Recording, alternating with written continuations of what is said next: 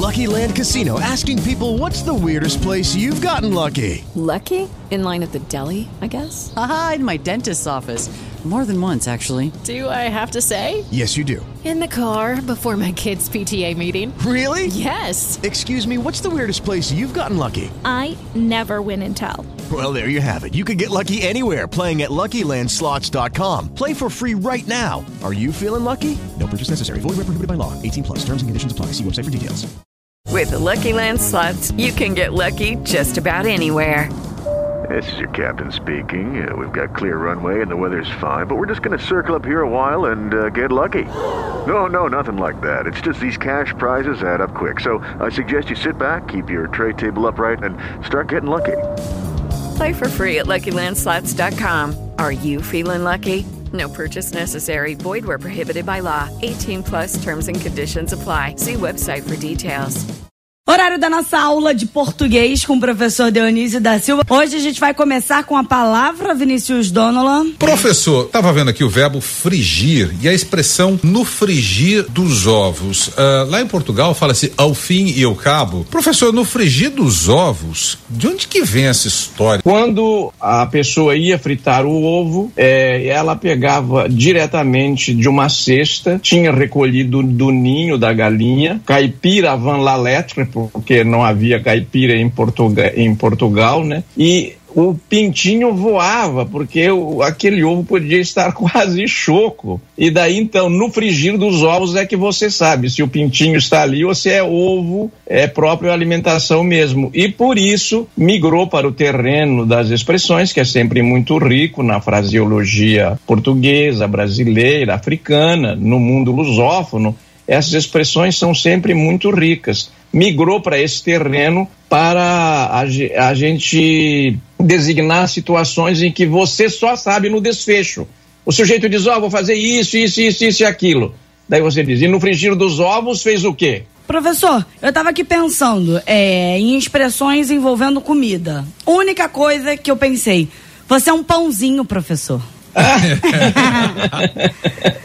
é, é, olha, eu acho que essa ah, gíria graça, ainda está né, em circulação, Agatha? Ainda está em circulação, está autorizado a utilizar.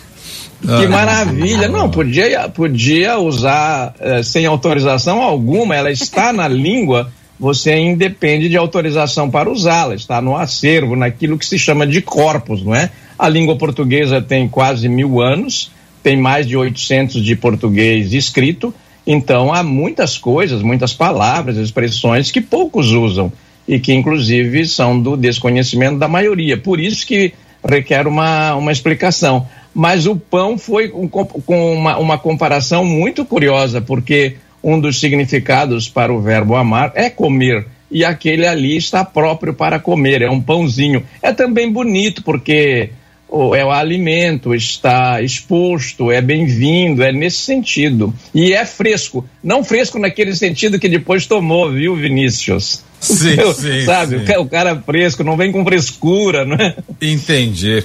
Teve um outro significado a palavra. Professor, deixa eu lhe fazer uma pergunta, por gentileza. Se escreveu e não leu, o pau comeu, mas de onde que. Deus do céu, como que alguém vai desenhar um negócio desse? Se escreveu e não leu, o pau comeu. Escreveu, não leu, o pau comeu. O pau comeu. É isso aí. De onde vem, professor? Isso. Ainda fala nesse tom e nessa agilidade, né, professor? Exatamente, é bem assim. O, a nossa escola, ela nasceu, de, num, nasceu num ambiente pacífico e ela migrou para um ambiente violento que felizmente está sendo erradicado é, aliás, eu acho que já foi erradicado, tem só uns resquícios, né? Mas é a famosa palmatória. A, a pessoa tinha que, o aluno tinha que aprender o que o, o professor ensinava, e se não aprendesse, ele tinha que dar a mão à palmatória. Ele estendia a mão ali, ó, assim, aberta, tá? Tá vendo o meu M aí, Agatha? Aham, dá pra ver. Ó, todos nós temos um Eu M. não leu, o palco meu. Isso aí, professor. É, e daí batia, batia uma, uma tábua, a palmatória, tem esse nome por causa disso, como castigo. Então, qual é o primeiro ensinamento que é feito na escola? Ensinar a ler e escrever. Você escreveu, não sabe o que escreveu, escreveu e não leu, o pau comeu. Foi Agora aí que nasceu a expressão. sentido, Por isso escreveu no leu o palco O meu, palco meu. escola. Caramba. Ah, tá, professor. Agora eu vou até Agressivo, falar essa inclusive. expressão com outra, outro, outro significado na minha cabeça. Porque na, pra mim era só, ó, escreveu no leu o palco meu. E aí ele te resolve, entendeu? Não, tem Mas agora tem Elas- uma história. Agatha, nem sempre é possível rastrear o berço de uma palavra, né? É, e de uma expressão. A gente não sabe como começou, de repente ela circula, é, entra em circulação sem que você saiba ah, o berço, a origem. Ontem eu, on- ontem eu comentava com um linguista é, referencial, ele, o Aldo Bizocchi. É, eu queria dar hoje a palavra arcabouço, porque está todo mundo dizendo, ah, o arcabouço, o, o ministro da Economia, o Fernando da Fazenda, né? o Fernando Haddad está sempre dizendo ah, o, o arcabouço fiscal, o, o, o deputado, os senadores, autoridades estão usando muito a palavra arcabouço. Nós sabemos que arcabouço quer dizer esqueleto, estrutura, é, aquelas partes que constituem é, o alicerce para em que se apoia, no caso, o regime fiscal. E daí vem assim, arca veio de arca, tá bem. É uma palavra conhecida, sinônimo de baú, de alguma de um recipiente. Mas e o tal bolso? O bolso ninguém sabe, ele entrou, arcabouço, e ninguém sabe de onde veio essa segunda parte de arcabouço. Obrigado. Ah, professor, Beijo pra você. obrigado. Um beijo, professor. professor. Tchau.